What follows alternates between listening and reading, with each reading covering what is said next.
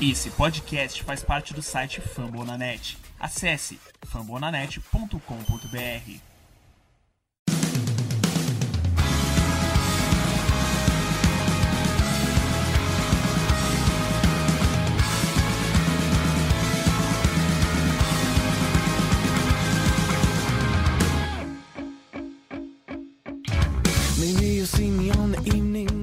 E tá aí, nação púrpura! Está começando o meu, o seu, o nosso Ravens Flock Brasil! Brasil! Podcast dedicado a este time, essa torcida, esse estilo de vida chamado Baltimore Ravens.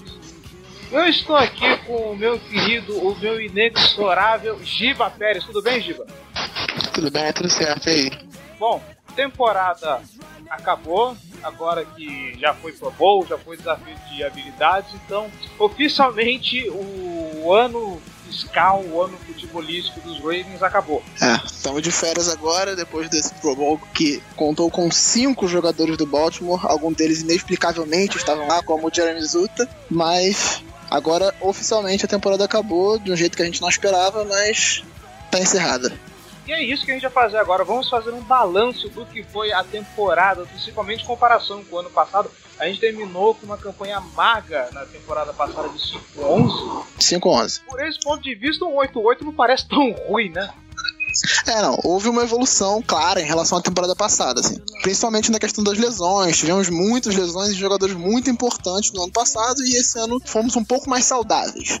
Mas até por conta dessas lesões anteriores, a temporada esse ano era uma incógnita e acabou daquele jeito ali. 8-8, uma temporada mediana, melhorou, mas tem muito a melhorar ainda. Então vamos comentar sobre essa temporada. A gente começou com uma campanha assim avassaladora, né? De a gente chegou a 4-0 e depois que começaram a vir as derrotas. Né?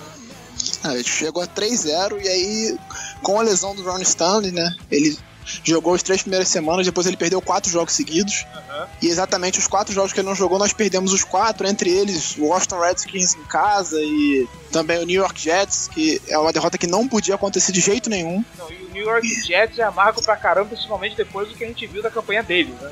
Sim, é, são times que, naquele momento, quando a gente perdeu aquele jogo, no Twitter eu falei que não é uma derrota que a gente vai sentir no final do ano. Quando acabar a temporada, a gente vai olhar a temporada e vai falar: esse jogo fez falta. Esse e o do Redskins, que a gente estava jogando muito bem, correndo bem com a bola e, inexplicavelmente, o time parou de correr. Que foi até, se eu não me engano, foi o jogo que, que ceifou a cabeça do nosso querido quer dizer, não tão querido Mark Trestman. E é estranho porque o time ele já veio com quatro vitórias na, na pré-temporada, se não me engano, os quatro jogos eles venceram.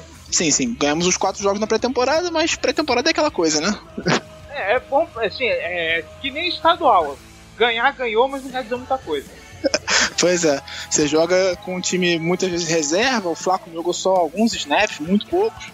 É, o Perryman, por exemplo, estreou no quarto jogo só. A única coisa que a pré-temporada serviu foi pra tirar o Dixon dos quatro primeiros jogos da temporada, né?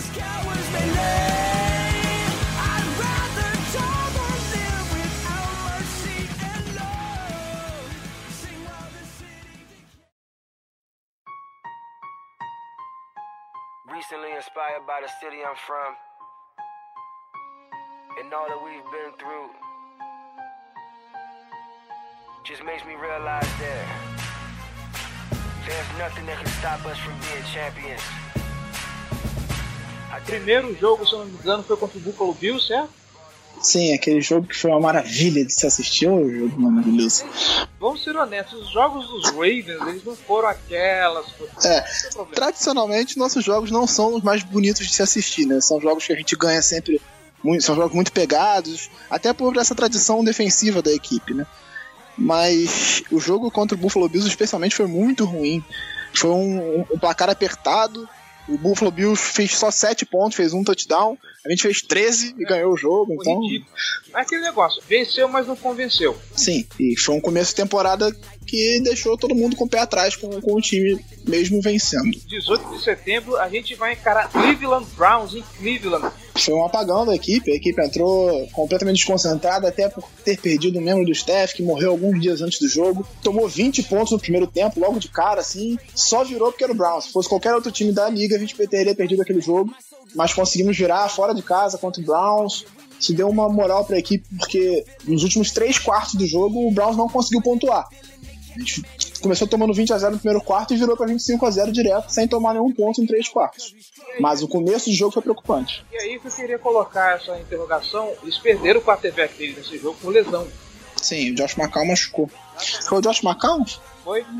Eu acho que não foi o Josh McCown, deixa eu conferir aqui. Enfim, perderam o jogo, o quarterback por lesão, mas é aquela coisa, né? O quarterback do Browns é uma é um cargo bem volátil né, na temporada, né?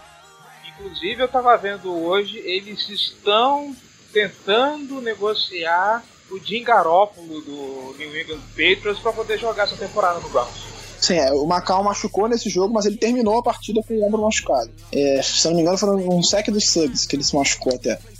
É, Jimmy Garoppolo, eu acho que ele não vale o que o Patriots quer, quer, quer receber por ele. O que a gente viu do Jimmy Garoppolo até agora foram três jogos.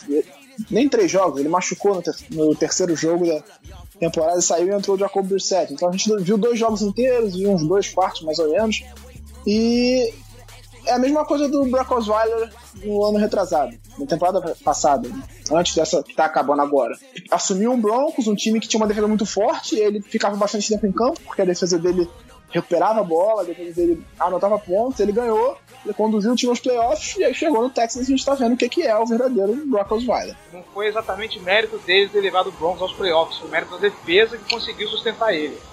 Sim, ele até fez boas partidas, mas ele estava num sistema que ele estava acostumado, que funcionou bem com ele e que ele tinha um bom time do lado dele. Ele chegou no Texans e é aquela coisa, o, time, o ataque do Texans não, não, não anda igual o do Broncos andava, não é o mesmo sistema. Então tem que ter paciência com o Osweiler também.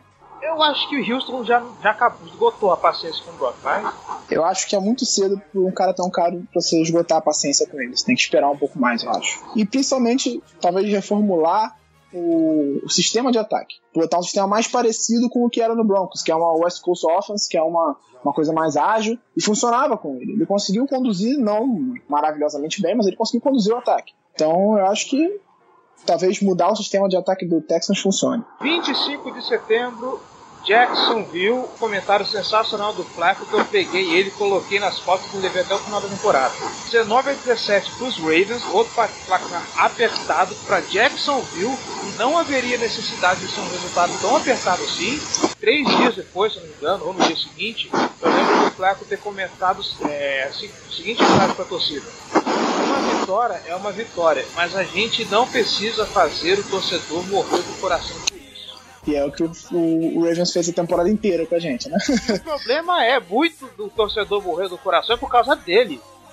Sim, ele teve uma temporada ruim, até de uma certa forma compreensível que ele tenha tido uma temporada ruim depois dele romper dois ligamentos do joelho e voltar e não ter pré-temporada. Então ele, ele não, tem, não tem química. Acho que na temporada ficou claro que ele não tem química nenhuma com o Perryman, porque nenhum dos dois conseguiu fazer pré-temporada ainda juntos. Quando ele fez a pré-temporada, o Perryman machucou. Esse ano o Perryman não fez, nem ele. Então ele tá sofrendo pra ter química com o Perryman. Espera-se que essa temporada, essa próxima temporada que vai começar no final do ano, que isso mude. Que eles tenham tempo para trabalhar juntos. Ele já falou até em entrevista depois da temporada que a ideia é que ele trabalhe junto com os wide receivers dele durante a off-season para ganhar essa química. Ele entendeu o que, é que o wide receiver vai fazer já. Porque é o que acontece, por exemplo, com o Big Ben e, Antônio Brown. Eles se conhecem, o, Big Ben sabe o que, que o Brown vai fazer. Então é uma coisa que precisa de um tempo, que leva tempo, e acredito que com isso o Perryman pode crescer muito como recebedor. Tocou num ponto interessante. Eu, por exemplo, sou muito crítico do Joe Flacco. Principalmente no seguinte quesito: sempre se fala que ah, o Flaco nos playoffs é um monstro. O Flaco nos playoffs joga pra caramba. O Flaco nos playoffs é comedor de patriotas. Se você chegar nos playoffs, você, precisa, você tem aí 16 jogos para vencer. E ele oscila muito nesses jogos. Eu não lembro de ter assistido toda a temporada do Super Bowl 47. Eu cheguei justamente no Super Bowl. Uhum. Muito se fala que ele foi o responsável por ter levado o time, o time nas costas do Ah, nos playoffs ele fez, fez grandes partidas, sim, ele jogou demais aqueles playoffs. Não à toa ele igualou um recorde de João Montana. 11 touchdowns e 0 interceptações nos playoffs, é uma marca espetacular, ele carregou o time durante muito tempo. Mas ele teve muita ajuda do Ray Rice, que jogou demais também naqueles playoffs. No Super Bowl não foi tão bem. Sofreu um fumble até, e que foi recuperado pelo São Francisco já na reta final do jogo, que quase ajudou o São Francisco a virar o jogo. Mas na, nos playoffs o Flaco jogou muito bem. Mas, por exemplo, eu acho que quem merecia o MVP do Super Bowl, pra ser polêmico aqui agora até um pouco, o MVP do Super Bowl 47 não foi o Flaco, foi o Jacoby Jones. Ele anotou um touchdown espetacular de mais de 60 jardas. Depois ele retornou um, um, um kickoff para 109 jardas na volta do intervalo. Ele merecia esse, esse prêmio, assim. Então, Por mais que o Flaco tenha jogado bem. isso que eu ia comentar, cara. Ele, a partida do Jacob Jones nesse Super Bowl foi acima da média. Sim, ele jogou demais. Ele jogou demais, ele foi decisivo, ele fez um touchdown que, se não fosse aquela queda de luz, provavelmente o São Francisco ia voltar perdido pro jogo, porque tava perdendo de muito, voltou pra tentar mudar o ambiente e chuta a bola no retorno de 109 horas pra touchdown. Isso mata qualquer time, assim, o time fica meio perdido, sem saber o que fazer. E aí caiu a luz, o jogo esfriou e o, o, o São Francisco teve outra oportunidade de juntar as forças e tentar voltar pro jogo e quase conseguiu virar a partida. O moral do, do- do São Francisco naquele momento estava em frangalhos, com os culachos que estavam tomando. Exatamente. 4 de outubro, em casa, derrota para o Oakland Raiders por um ponto. Eu digo pra você que talvez tenha sido um dos melhores jogos. Derek Carr jogou o mundo. É, o Carr fez uma excelente temporada, mas eu tô pra dizer que esse, especificamente, foi o melhor jogo dele na temporada. O que ele jogou lá em Baltimore foi brincadeira. Ele acabou com a secundária do Ravens. Quando precisou, ele foi lá e, e- e conduziu a campanha da vitória. A gente sofreu um pouco com o Charles Wright, ele tava baleado nesse jogo. Ele começou bem a temporada, depois ele desapareceu, até recebeu uma bela uma cornetada do Steve Biscuit, que falou que ele jogou muito bem na temporada passada, conseguiu um contrato e caiu de produção completamente essa temporada, fez uma temporada terrível. E nesse jogo especificamente ele foi queimado muito feio pelo Crabtree no final do jogo, que decidiu a partida, assim. Mas era, era uma, uma partida que até se esperava que fosse difícil e entendia-se uma derrota. Poderia perder, tanto quanto poderia ganhar. Acabou perdendo, de fato, assim, mas brigou até o final, perdendo a última bola. Teve a oportunidade de, de virar o jogo ainda, mas o Flaco não conseguiu conduzir a campanha à vitória, como ele sofre um pouco sempre para manejar o relógio no final do jogo. Ah, é um dos motivos pelo qual eu sou bastante crítico desse cara. Ele tem esse- essa oscilação que é, que é um pouco chato. Esse é um dos grandes problemas dele. Ele tem péssimo, ele, ele maneja o relógio no final do jogo pessimamente. Ele não consegue controlar, ele gasta muito tempo para avançar poucas jardas. Claro, na situação dessa de fim de jogo, normalmente o, o time fecha os laterais e abre o meio. Então ele dá o passe no meio e perde 40 segundos para recuperar, pra até fazer outra jogada. Às vezes não vale a pena, assim. Então ele tem que melhorar isso de fato. Você acha que ele, tá, que ele ficou um pouquinho mal acostumado com que foi jogar com o Justin For, com o Forsett temporada passada? É, o- Ele pegava a bola, saía correndo e, e embora ganhava jarda pra caramba. O, o te ajudou mais na temporada retrasada do que na passada. Na passada ele também quebrou o braço, ele perdeu alguns jogos. Isso, tá retrasado. Um pouquinho. É, na retrasada ele teve, teve mais de mil jardas, mas eu acho que quem acostumou mal o Flaco não foi nem o Forsett, foi o Ray Rice. Ray Rice era um gênio. O que ele corria era brincadeira. Mas e, e ele fazia diferença, assim. E, ajuda muito o quarterback. A, a gente precisa desse jogo corrido. Porque dá uma segurança pra ele de ter aquele cara pra correr. O, o Kenneth Dixon tem tudo pra ser o que foi o Ray Rice. Ele tem potencial pra ser como foi o Ray Rice. Só que ele precisa desenvolver isso. Vamos ver se ele consegue. Ele não tem essa confiança pro jogo terrestre e quando você tem bons caras pra fazer o jogo aéreo, que é o. No caso, por exemplo, tinha o Steve Smith Sr., que aposentou, infelizmente, vai fazer uma falta do caramba. Tinha confiança do Flaco dar um, um passo em profundidade. Sim, é, é até, até a própria questão da química que eu falei, que eu falei antes. Ele, é, o Steve Smith era a bola de segurança dele. Ele era o cara que ele conhecia, que ele já tinha química, eles se entendem perfeitamente. E ele conseguia, ele sabia a hora de dar o passo pro Steve, ele sabia quando ele podia arriscar a bola no Steve Smith. Tanto que o Steve, mesmo perdendo, acho que ele perdeu três jogos na temporada, aos 36 anos, ele teve mais de 700 jardas. Então é um cara que ele confiava. Ele até desenvolveu uma. Ele se entendeu bem com o Mike Wallace essa temporada também. Até por conhecer o Mike Wallace enfrentando ele. Ele enfrentou o Mike Wallace muitas vezes, então ele sabe como o Mike Wallace jogava. E aí acabou se entendendo bem com ele. Mas agora os outros recebedores, só o Peter ele conhecia bem também. Que foi o cara que ele mais passou bola na temporada. mas sempre aqueles passos checkdowns, aqueles passos curtos, que eram rapidamente anulados, e o Pita não fez uma grande temporada também, muito por conta da volta da lesão. Então é mais uma vez aquela coisa. É um jogador de qualidade que está voltando de uma contusão grave, o Pita ficou dois anos parado, então é uma coisa muito complicada ainda. Você espera que o Flaco e o Dennis Pita, essa temporada, eles se entendam mais? O Flaco, beleza, ele tá voltando de lesão, o Pita vai voltar de lesão também. Acho que a química deles vai funcionar em 2017? Se o Pita continuar, acredito que ele vai estar melhor do que esteve essa temporada e pode ajudar bastante, mas eu não sei se ele vai continuar no time. Ele tem um salário alto, ele não rendeu muito bem essa temporada, pode acabar virando um, uma cap casuality, né? Tem uns três jogadores dos Ravens nessa situação. Ah, isso pode acontecer também com o Ben Watson, que foi contratado e não jogou um jogo. Ele foi contratado no primeiro snap da pré-temporada, ele rompeu o ligamento do tendão de Aquiles, não jogou uma partida pelo Baltimore e pode ser cortado essa temporada porque o salário é alto também. Em casa também, dia 9 de outubro, o Washington Redskins. Como que o Baltimore perde esse jogo? Acho que esse, esse e o jogo contra o Jets foram jogos chave da temporada. Você entende por que, que o Baltimore não foi para os playoffs nesses dois jogos. Eu tô até abrindo as estatísticas do jogo aqui, enquanto eu vou falando. A gente teve o Sué correndo para 96 em 11 tentativas. Ou seja, ele só tentou correr 11 vezes durante um jogo em que ele conseguiu 95 jardas nessas 11 vezes. O cara tá correndo bem, ele tá com uma média altíssima de jardas por carregada. Por que que você para de correr com ele? Que, que você para de entregar a bola pro cara? Dá a bola para ele, ele teve 8 jardas por corrida. Bota o cara para correr, tá funcionando. Sabe, um time que tá ganhando não se mexe. E aí depois o, o Trashman simplesmente parou de correr. E entregou o jogo praticamente pro Redskins. O Perryman teve aquela chance de, de virar o jogo no final, aquela bola que ele recebeu e esqueceu de botar o segundo pé. Erro de calor, né? Apesar dele não ser calor esse ano, foi um erro de calor e custou caro. Esse jogo custou muito caro. Esse jogo do Jets, com certeza, custaram muito caro, porque a gente chegaria, por exemplo, contra o Cincinnati Bengals na última semana com uma campanha de 10-5, praticamente já classificado para os playoffs, só precisando ganhar, talvez para até brigar pela, pela divisão ainda, e faria muita diferença. E ainda digo, mas se a gente tivesse ido pros playoffs, teria feito muito mais bonito que muita gente aí. Sim, provavelmente a gente teria ido muito melhor que o Miami Dolphins, que fez vergonha no, no, nos playoffs. 16 de outubro, perdemos para o New York Giants. Aí também é covardia, né? A partir do momento que você tem um cara que recebe que nem o Odell Beckham, Jr., que ele pega a passe da minha mãe se bobear, né? E esse jogo foi um jogo que demos azar também. Estávamos jogando muito bem contra o Giants, o Odell Beckham estava sendo anulado pelo sistema defensivo inteiro, e aí a gente perde a única peça da defesa que a gente não pode perder, que a gente já viu isso durante a temporada inteira, e aconteceu especificamente nesse jogo. Quando o Jimmy Smith saiu do jogo, o, o Perryman saiu de 13 jardas para 200 jardas. Então, ele não estava sendo marcado especificamente pelo Jimmy Smith em todas as, as campanhas, mas o Jimmy Smith, ele fechava um lado do, da, da, defesa. O Tavon Young acompanhou o, Odell a maior parte do jogo, mas o, o Jimmy Smith ajuda demais em tudo.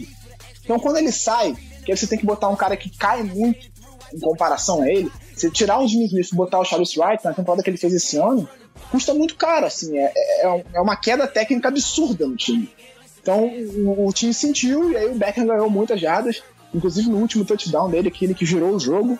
No final, um erro crasso, para mim, do Edel. Muita gente falou que foi culpa do Young, mas o, Edel, o Young tava de costas, estava acompanhando o Beckham, o Edel, o Edel foi tentar chegar na jogada, deu uma porrada, os dois caíram e o Odell ficou sozinho para marcar o touchdown. Então, eu acho que foi um erro crasso do Edel. O Edel fez uma grande temporada, mas ele teve alguns erros que custaram caro. Assim. 23 de outubro, Ravens 16, Jets 24. Outra derrota chave também para um time que chegou na metade da temporada e estava entregando o jogo. Sim, e, e, essa, essa derrota foi a pior de todas. Assim.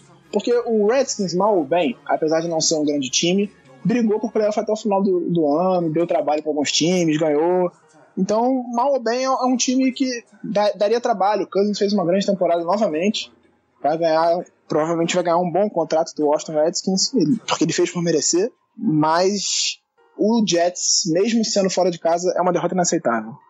A gente precisava ganhar esse jogo, não tinha outra opção. A gente vinha de três derrotas consecutivas, pegando um dos piores times da liga e perde. Então, não tem como.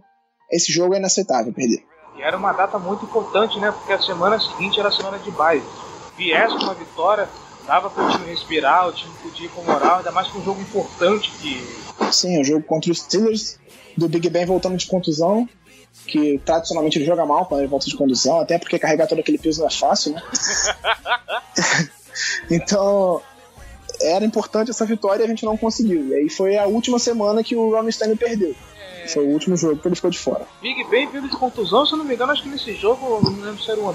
Se não contou com o Le'Veon Bell, alguma coisa assim. Tinha um, um outro desfalque também com o Steelers. Não, ele teve um desfalque na linha ofensiva. Se eu não me engano, foi o Ponce, que é o center, né? Se eu não, se eu não me engano, não tenho certeza. E, mas o Bell fez uma partida apagadíssima. Teve, acho que se eu não me engano, foram 26 jardas que ele teve na, na partida inteira. A gente cansou de ver isso na temporada inteira. A partir do momento que você consegue anular o Bell, Não, isso tem tempo. Sempre foi assim. Sempre que o Bell se machuca, ou que ele perde jogo, ou que ele fica suspenso, o Pittsburgh cai muito de produção.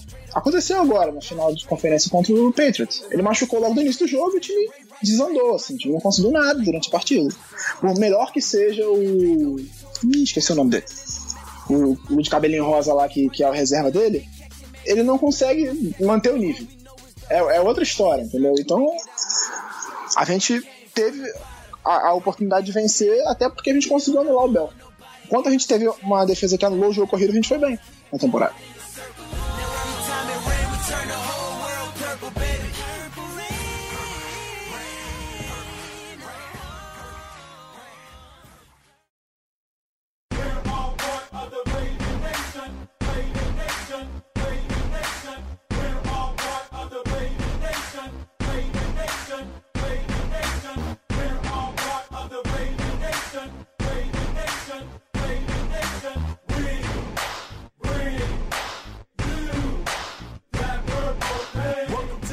E aí, dia 10 de novembro, é, outro jogo contra Cleveland, dessa vez foi fácil, foi 28 a 7. Cleveland Browns, naquele momento, já estava rendido. Sim, um jogo de Thursday Night, a gente se sofreu um pouco. Foi fácil, mas a gente só começou, o time começou a mostrar alguma coisa ofensivamente, até depois da mudança, né? O, o Morning tava come- era o terceiro jogo dele ainda como, como coordenador ofensivo. Ele come, o time começou a mostrar alguma coisa ofensivamente, uma evolução nesse jogo. assim. Tudo bem que era o Browns, que não tem uma grande, uma grande defesa, mas o time começou a mostrar a produção ali. Foi o primeiro touchdown do Perryman até. O Browns não, tem- não tinha um grande nada nessa temporada, né? Foi ganhar um jogo lá no- na última rodada. Tem um grande left tackle, sempre teve. Há 10 anos ele tem um grande left tackle. Não é que é o único grande jogador da franquia. O problema é esse, é um só no meio de um monte de perdidos ali. Coitado. É, é até admirável o trabalho dele enquanto ele segura as, as pontas no meio do caos. Tá todo mundo entregando tudo, ele tá lá fazendo o trabalho dele. Dia 20 de novembro, derrota para os Cowboys, que eu esperava um jogo com sobras pro, pro Dallas. Não foi tão fácil assim pro, pro Dallas ganhar. E a gente acabou tomando do nosso próprio remédio, porque a defesa de Baltimore até aqui era a primeira, acho que era a primeira da liga, contra o jogo terrestre defendia horrores, e foi justamente um jogo terrestre que decidiu o jogo a favor do Dallas. Sim, o, o Dallas. fi- Fizemos um jogo equilibrado contra eles até o intervalo. Assim. A gente foi pro intervalo brigando pra, pra, pra vitória ainda. Mas quando o Dallas voltou no intervalo, conseguiu controlar muito bem o relógio, a gente não conseguiu ficar em campo. E aí, um jogo equilibrado, um jogo que a gente empatava em 10 a 10 no intervalo, voltou e praticamente o segundo tempo inteiro o Dallas ficou em campo. A gente só foi conseguir pontuar ali no final do jogo, um touchdown, mas aí o Dallas voltou e fez outro, e aí acabou o jogo. Quando você não consegue ficar em campo, quando você começa a deixar o ataque adversário ter campanhas de 7, 8, 9 minutos, você destrói a sua defesa. Sua defesa vai, vai embora, assim, cansa e aí não dá. Mas, então, mas eu esperava até que, vendo essa dupla de calouros que elas veio, o Dak Prescott e o Zach Elliott, por mais que nós tivéssemos uma defesa muito boa, eu não vi ela tão boa assim quanto o jogo aéreo. Querendo ou não, o- essa dupla de calouros, eles trabalham muito bem com isso. Sim, exatamente. E o Jimmy Smith também, se eu não me engano, ele não jogou esse jogo. Ele teve um problema nas costas e ficou de fora nesse jogo. Então você já entra, você já não tem a melhor secundária da liga. Aí você perde o seu melhor jogador de secundária, a gente teve que aturar o Charles Wright marcando o Des Bryant durante o jogo. Então era uma derrota meio inevitável. Assim. Desde o início da partida a gente já sabia que ia perder. E se surpreendeu com um bom jogo até a metade. A gente aguentou bastante tempo até. É incrível como é que esse garoto faz diferença, né? Sim, o Jimmy Smith é um, é um dos melhores corners da liga. Só que, infelizmente, ele não consegue ficar saudável. E é a hora de começar a pensar num substituto. Esse draft vai ser muito bom pra isso. Não vai faltar opção pra pelo menos jogar do lado dele. No primeiro momento, tem que procurar um cara pra jogar junto com ele e o Tavion Young ali fazendo o slot. Mas se ele realmente não conseguir ficar saudável, talvez seja melhor cortar ele, assim, porque por melhor que ele seja, ele não joga. E aí fica difícil. Vamos abrir um parênteses aqui. O draft pros Ravens esse ano tá muito bom porque eles têm abundância as peças que o time precisa. Sim, exatamente. Para as principais necessidades do time, a gente tem abundância no draft. No caso do pass rush, nem tanto. Você tem excelentes jogadores, mas são poucos. Então, a tendência é que não chegue um dos grandes pro Ravens, apesar de o Derek Barnes estar caindo nos, nos boards, aparentemente, por problemas físicos. De atleticismo, né? Não é nem questão de lesão. Ele estão dizendo que ele não é tão explosivo quanto o Garrett, então ele tem caído um pouco nos boards. Eu vi até alguns mocks já botando ele no Baltimore. Se ele sobrar, eu acho muito difícil o Ozzy passar. Ah não, o Oz ele tem, ele tem bons olhos pra esse tipo de coisa. Por mais que ele não seja explosivo, como o pessoal diz, eu acho que com o treino dentro da equipe ele consegue arranjar um. é, o time consegue arranjar uma forma de encaixar ele no esquema de jogo eu acho que ele consegue render alguma coisa assim. Sim, o jogador não teve 33 sacks na carreira, da, na carreira universitária dele à toa, né? Ele é um excelente pass rush. Só que tem caído nos boards. Vamos ver. O Combine vai dizer muito o que, que vai acontecer com ele no draft. Se ele for bem no Combine, talvez ele consiga subir de volta. Aliás, eu vi uma análise do, do Baltimore fazer um trade para pegar uma escolha mais cedo. Agora eu não lembro qual é a posição que eles sugeriram. que era- Provavelmente um safety, não? Isso, provavelmente deve ser isso. Será que é viável? Viável sempre é, mas eu acho muito. Não é, não é a característica do Ozzy fazer isso. É muito difícil ele trocar pra cima. Eu acho mais fácil ele trocar pra baixo pra ganhar outra escolha, na, sei lá, talvez na terceira rodada, na quarta rodada, e pegar um corner ali, um, um Desmond King, que deve sobrar mais pro final da rodada, do round, do que ele trocar pra cima pra pegar o Malik Hooker, por exemplo, que deve sair na sétima posição. Acho que o Malik Hooker não deve passar disso. No máximo, na sétima, ele vai sair pro, pro Los Angeles Chargers, né? que precisa muito de secundária e ele é um excelente safety. Um cara que eu gostaria muito de ver no Baltimore. Todo mundo fala que é o novo Ed Reed, mas que provavelmente não vai sobrar. E manter tradição, né? Porque é, nessas rodadas mais posteriores que o Baltimore consegue fazer bons jogadores. Acho que o Brandon Williams veio. veio. Assim, o Brandon Williams foi uma escolha de quarta rodada, se eu não me engano. Michael Pierce esse ano foi, não foi draftado.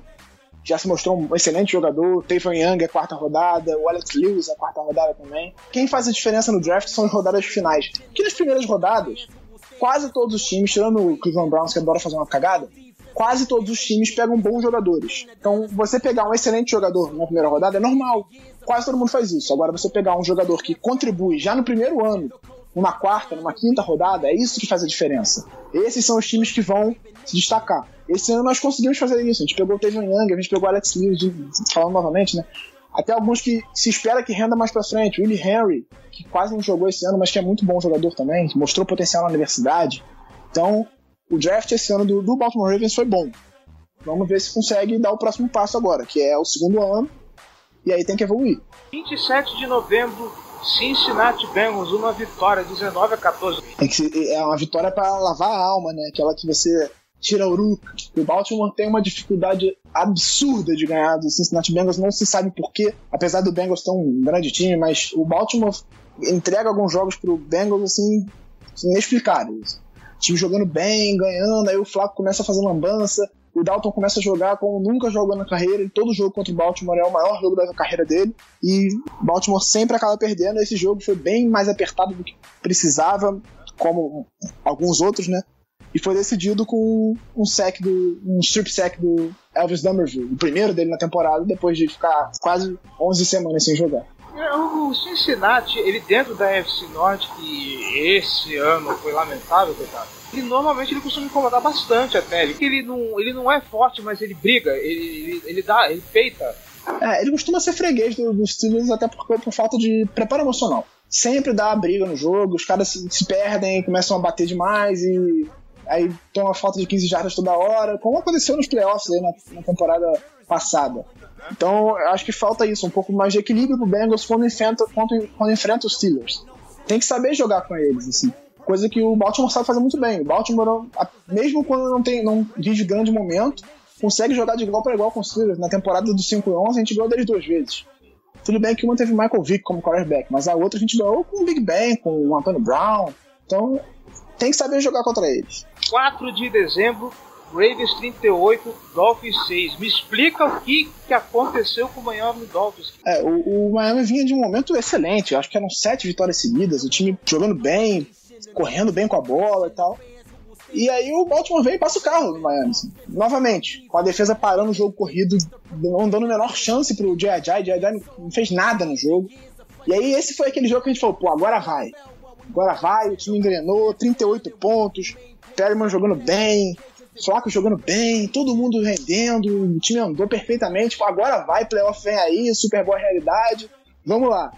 E aí, no jogo seguinte, a tragédia acontece. O jogo seguinte também eu já não esperava muita coisa, né? Foi em Foxborough esse jogo, foi? Foi em Foxborough, mas o pior jogo não foi nem perder pro New England Patriots em Foxborough. Isso é uma coisa normal. A maioria perde, a gente jogou de igual para igual ainda. É outro jogo que a gente estava indo bem, jogando de igual para igual, e aí deixou eles controlarem o jogo na reta final e não conseguiu ganhar. Mas o pior disso foi que foi nesse jogo que o Jimmy Smith ficou fora da temporada. Num acidente, né? Ele estava fazendo um tackle e o outro jogador caiu em cima da perna dele, ele teve uma torção de joelho, e aí ficou fora da temporada e destruiu a nossa defesa. Desde depois disso a gente não conseguiu mais ter uma grande atuação defensiva.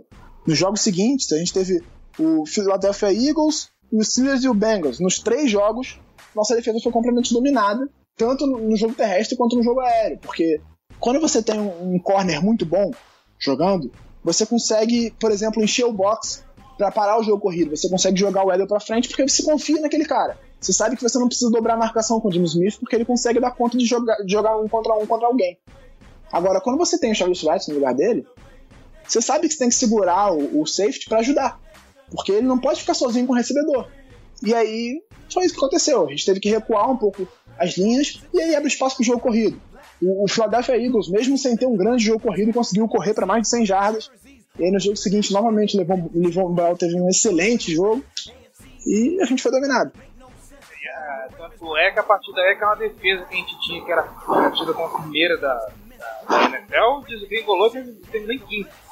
Sim, a gente desandou depois, depois da lesão do James Smith, como aconteceu nas outras temporadas também. É sempre que ele sai, do, a gente já sabe, assim, sempre que o James Smith fica fora de um jogo, a defesa entra em colapso. E essa é a temporada vai mudar isso. A gente precisa profundidade na posição de corner. Isso é importantíssimo. A gente precisa ter corners para rodar, até para não ter que ficar com os, os dois titulares o jogo inteiro. Esse ano, em vários jogos, terminou o Jimmy Smith e o Tevin Young com 65 de 65 snaps. Eles jogaram todos os snaps. Então você precisa, precisa rodar, assim, você precisa ter uma rodagem nessa posição. Porque é uma posição que tem um desgaste, de ficar indo voltando, indo e voltando. Então você precisa ter alguém de qualidade para revezar ali. Por exemplo, você draftando um Sidney Jones agora nesse draft, ou um Marshawn Latimore, que é tido como o melhor corner do draft, você pode botar ele e o Jimmy, você pode botar ele e o Jimmy com o Tevon Young no slot, ou então tirar um dos dois e botar o Tevon Young aberto, porque ele conseguiu jogar bem essa temporada, então você consegue rodar, assim, dá, dá, dá um pouco de descanso para os jogadores.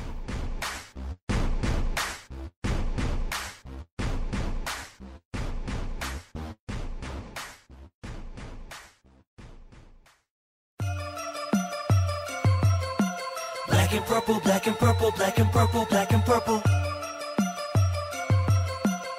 Black and purple, black and purple, black and purple, black and purple.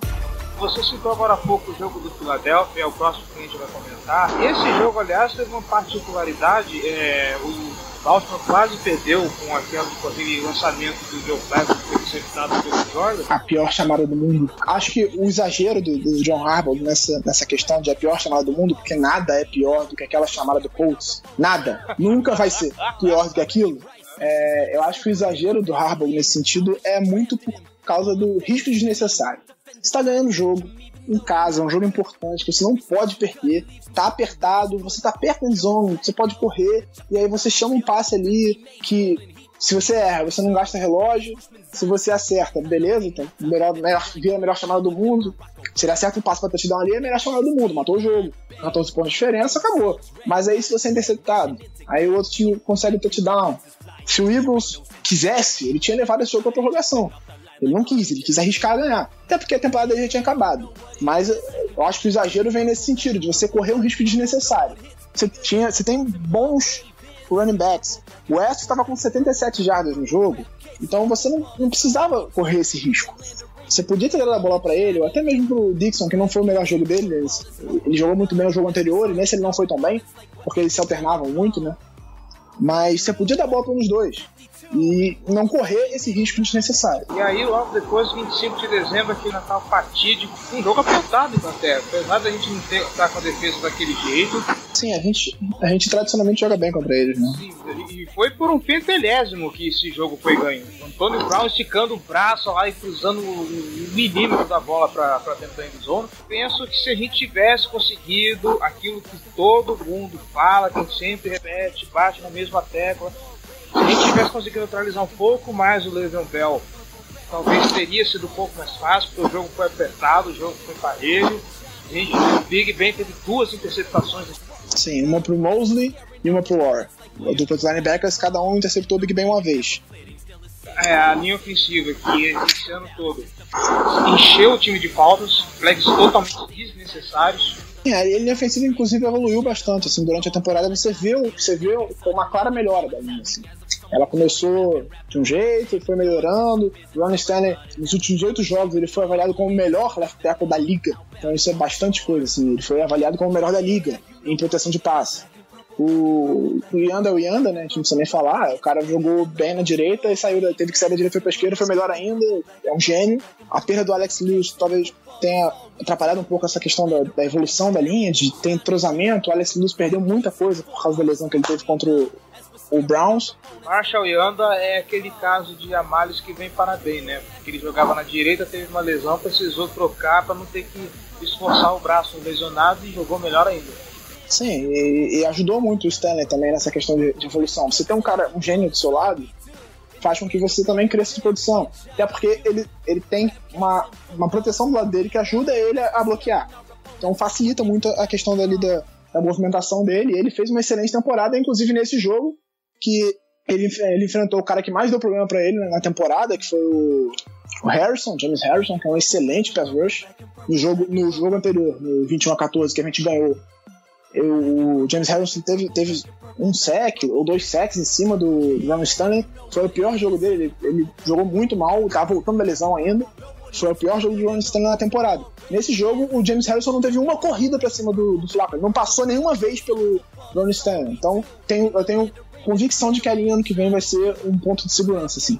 Se, se souber achar um bom draft, achar um, um, bom guard, provavelmente que a gente vai precisar, eu acredito, porque deve sair o nosso menino Rick Wagner, que vai custar caro nesse trade, a gente não, não vai ter como pagar ele. Tanto ele quanto o Brandon Williams dificilmente vão ficar.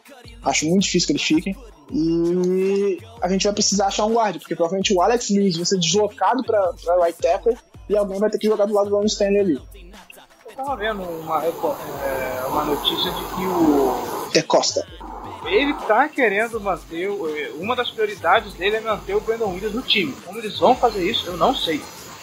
Não, é, o, o Brandon Williams é o nosso melhor free agent. Então, é, obviamente, a gente tem que tentar manter ele. Não pode deixar de tentar, mas eu acho que a gente não tem condição de manter ele. Assim. A gente tem um cap muito apertado, ele vai receber muito dinheiro em algum lugar.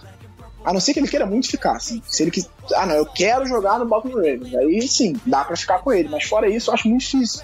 Até porque você tem um cara que mostrou muito potencial ali, que é o Michael Pierce. Por mais que, pô, ele dividiu com o Brandon Williams, ter o Brandon Williams ajuda ele a estar tá, tá melhor e tal. Ele mostrou muito potencial. Você tem outros jogadores para posição. E, e, o Baltimore sabe muito bem achar esse nose tackle no, no draft. Se tem uma posição que a gente sabe achar em, em rounds mais baixos, é essa. Então, eu acho que não vale você pagar muito caro pro Brandon Williams por melhor que ele seja. Ele é muito bom. Isso aí é inegável. Mas eu acho que não vale pagar dar um contrato absurdo para ele, podendo pegar outros jogadores na free agents. Por exemplo, eu acredito que o Brandon Marshall vai ser cortado pelo New York Jets. Provavelmente. Ele é, ele é caro e, ele, e o Jets está querendo renovar o time, trazer jovialidade, e a gente precisa justamente do contrário. A gente precisa de um cara experiente ali na posição de wide receiver. Por melhor que seja o Mike Wallace, ele não é aquele cara que tem uma árvore de rotas muito extensa, que pode que é confiável para arrastar as correntes. Ele é um cara da big play. Você precisa ter aquele cara pra arrastar corrente, aquele cara que você sabe que você pode jogar a bola para ele que ele vai pegar. que, que foi o Anton Boldin durante um tempo, que foi essencial também no nosso título de Super Bowl.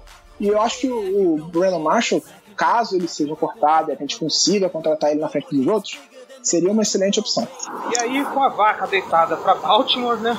Só fui ver depois um, um compacto depois do jogo e o time entrou completamente desmotivado no jogo, sem querer nada, entrou andando. Eu acho que era uma oportunidade de você dar chance para alguns jogadores como Keenan Reynolds, que ele trouxe para o elenco pro 53 para manter ele, para não correr o risco de perder ele para um outro time durante a, a off-season. Podia ter dado uma chance para ele relacionar ele pro jogo, dar alguns snaps para ele, ver como é que ele tá, a, a, a, transição dele, como é que ela tá, em que passo ela tá, e perdeu-se essa oportunidade por não sei que motivo, assim. Ah, a gente quer ganhar o jogo. Mas você pode querer ganhar o jogo e dar a chance para alguns outros jogadores. Isso não são relações excludentes, assim. Você não tem por que é, deixar de, de, testar algumas peças que você vai precisar no ano que vem porque quer ganhar o jogo. Isso é... E outra coisa, despedida do Steve Smith. Aí você passa o jogo inteiro dando bola pro Peterson. Dá a bola pro cara, deixa o cara jogar. Acho que esse jogo foi um jogo melancólico, assim, foi tudo que a gente não queria ver na temporada depois de da tragédia que foi. Será que não teve muito também do ego do John Harbaugh nesse jogo? Não, não, eu não acho que tenha sido por isso. Eu acho que é mais aquela questão de valorizar o produto, sabe? Você não pode. Pô, ah, não, esse jogo não vale nada, a gente vai jogar de qualquer jeito. Não, quis valorizar, a gente quer ganhar e tal. Só que eu acho que podia ter feito de outra forma. A gente quer ganhar, mas a gente vai dar chance para alguns jogadores que não jogaram na temporada. Pô, te, testa os caras, sabe? O, o Alex Lewis meio que revezou na, na na posição de, de right tackle, eu acho, com o Ducassel, com o, o mas, sabe, dá chance, porque o Nick Wagner não jogou esse jogo. Testa outros jogadores, dá, sabe, bota o Chris Moore mais em campo, ele teve poucos snaps, ele teve pouco espaço na direção dele, deixa ele jogar, sabe, dá a bola pra ele, vê como é que ele reage. Acho que isso podia ter sido feito e não foi feito. Seria bom até para você já começar a planejar a temporada seguinte. Sim, é um jogo, seria um jogo para valer que serviria como preparação para a próxima temporada. É exatamente isso, você testar os caras que vão, podem ser importantes na próxima temporada. Keenan Reynolds, em tese, ele está sendo preparado para ser o retornador no ano que vem. A ideia é essa, ele jogar como slot receiver e retornador. Pô, por que, que você não bota o cara para retornar? Pra ver como é que ele tá, se ele tá pegando a bola e tal. Porque se ele, se ele dropa a bola ali, tem um, pô, derruba, sofre um fumble, não é importante. Perdeu o jogo, ah, sabe? Deu uma chance pro cara, viu como é que ele tá, né? Como é que tá a evolução dele. Agora, a gente não sabe. Eu ainda não vi o Kenan Reynolds jogar. Ninguém viu, ele não jogou. Então eu acho que perdeu-se uma oportunidade ali. Yeah, you know what it is. Black and purple, black and purple, black and purple, black and purple. No one hits bigger than the Baltimore Ravens. Black and purple, black and purple, black and purple.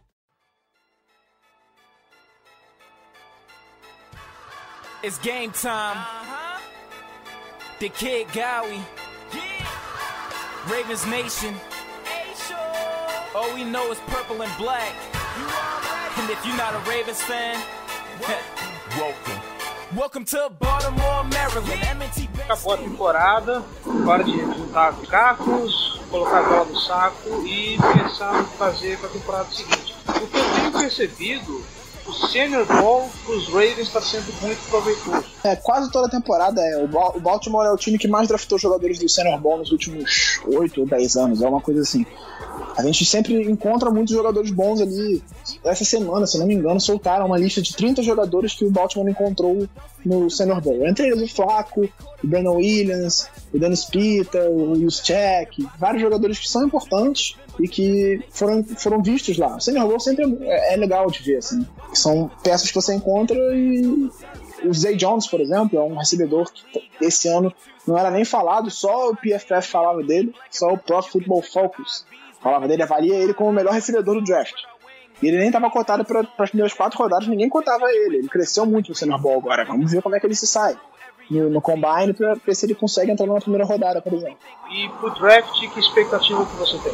É, é muito cedo para falar em, em, jogadores, por exemplo. A gente tem que ver o combine, como é que vai ser. Ainda vai ter visita nas universidades. Os times vão conhecer melhor os, os prospectos. Mas as necessidades do Ravens são claras, assim. Isso aí não tem nem muita discussão. A gente precisa de um corner, talvez até dois. A gente precisa muito de, de um pass rush. A gente precisa de um center novo. E a gente precisa de um wide receiver. essas são as principais necessidades do time, assim, é inegável. O Biscuit falou isso, o Harbaugh falou isso, o Nilson falou isso, então todo mundo sabe quais são as necessidades do Ravens.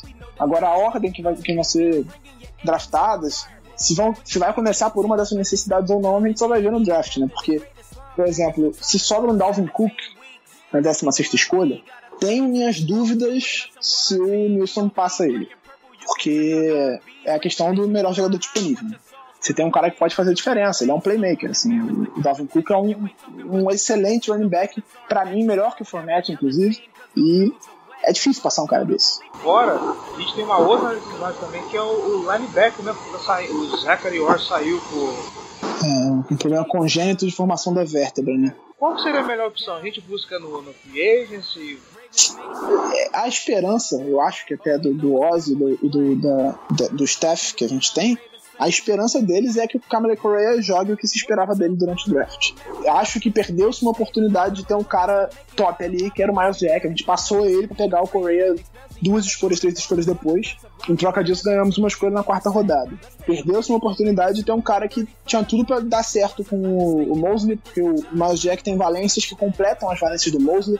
O Mosley sempre foi um cara sensacional contra o jogo corrido e que estava melhorando ainda na cobertura de passe. Inclusive, essa temporada ele foi espetacular em cobertura de passe também. É um jogador genial. E você tinha um cara para completar ele e passou para ganhar uma escolha na quarta rodada. Assim, e pegar o Correia por preocupação com a questão física dele. Aí ele vai lá, joga 16 jogos e o Correia joga 10.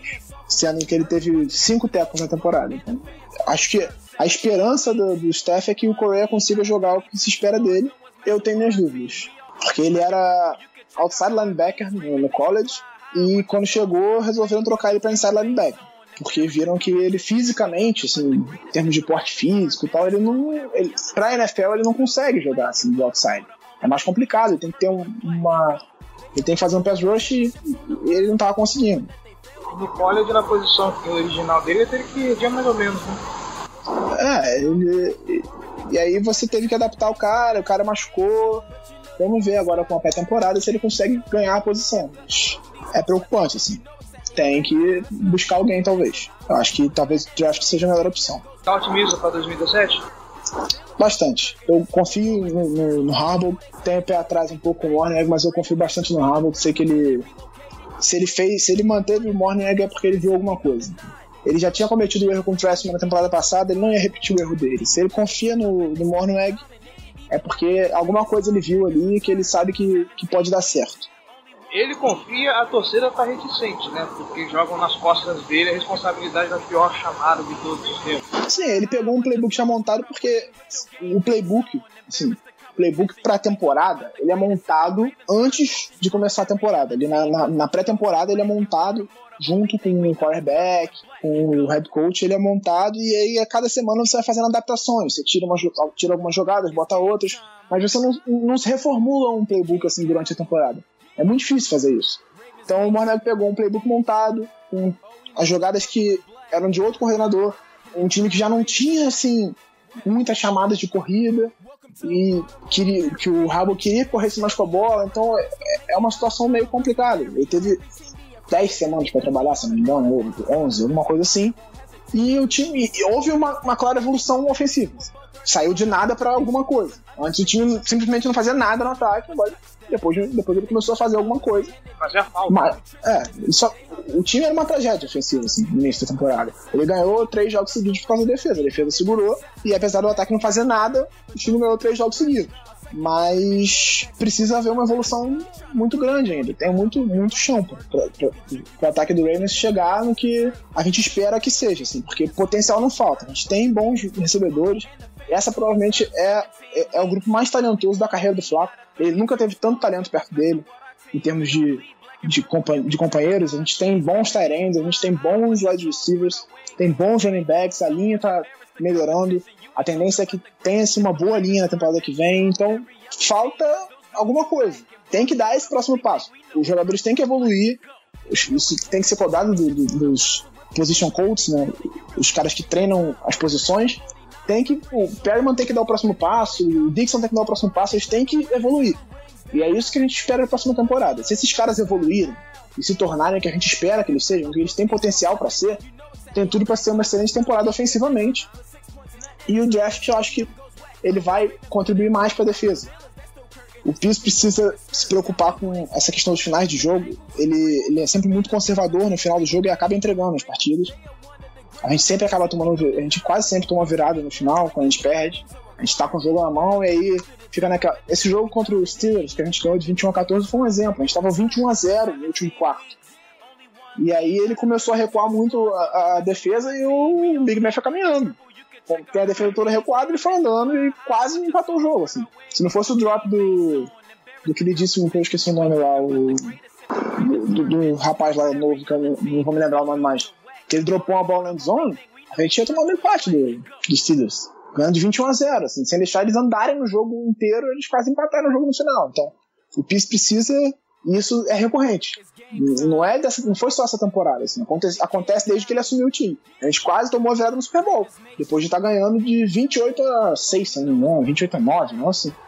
Então, é recorrente na carreira do Pires desde que ele assumiu o comando defensivo do, do time, o time tomar pressão no final, mesmo ganhando o jogo tranquilo. Ele precisa melhorar em relação a isso e ele precisa melhorar essa secundária. Assim.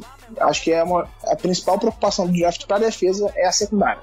A gente precisa de um outro corner, a gente precisa de um outro safety e agora de um linebacker também. Né? Aliás, a contratação do, do, do, do Alonso Gris dá trazer um jogo corrido mais encorpado. Mesma coisa do, do Greg Roman, que sempre que montou times que tem um bom jogo corrido. Então, ele fez isso no, no tempo que teve no 49ers, conseguiu fazer isso no Buffalo Bills também, apesar das, das sofrências dele. E espera-se que ele consiga fazer isso agora no Baltimore. got a 32 squads, no one's messing with our team. We all bleed black and purple, you can check our IVs. Raven Nation fly high, watch us all spread our wings. Put your game face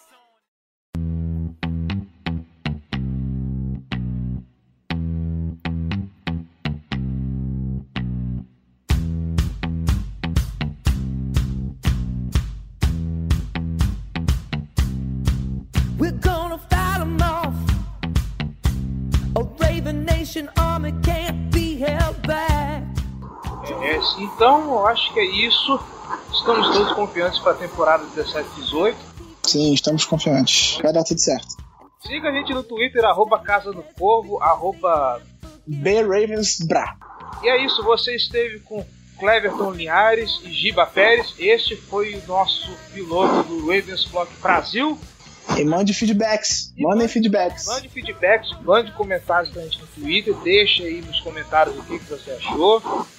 O que, que a gente pode melhorar. E eu acho que é isso. Ficamos por aqui. Até a próxima. Até a próxima, galera.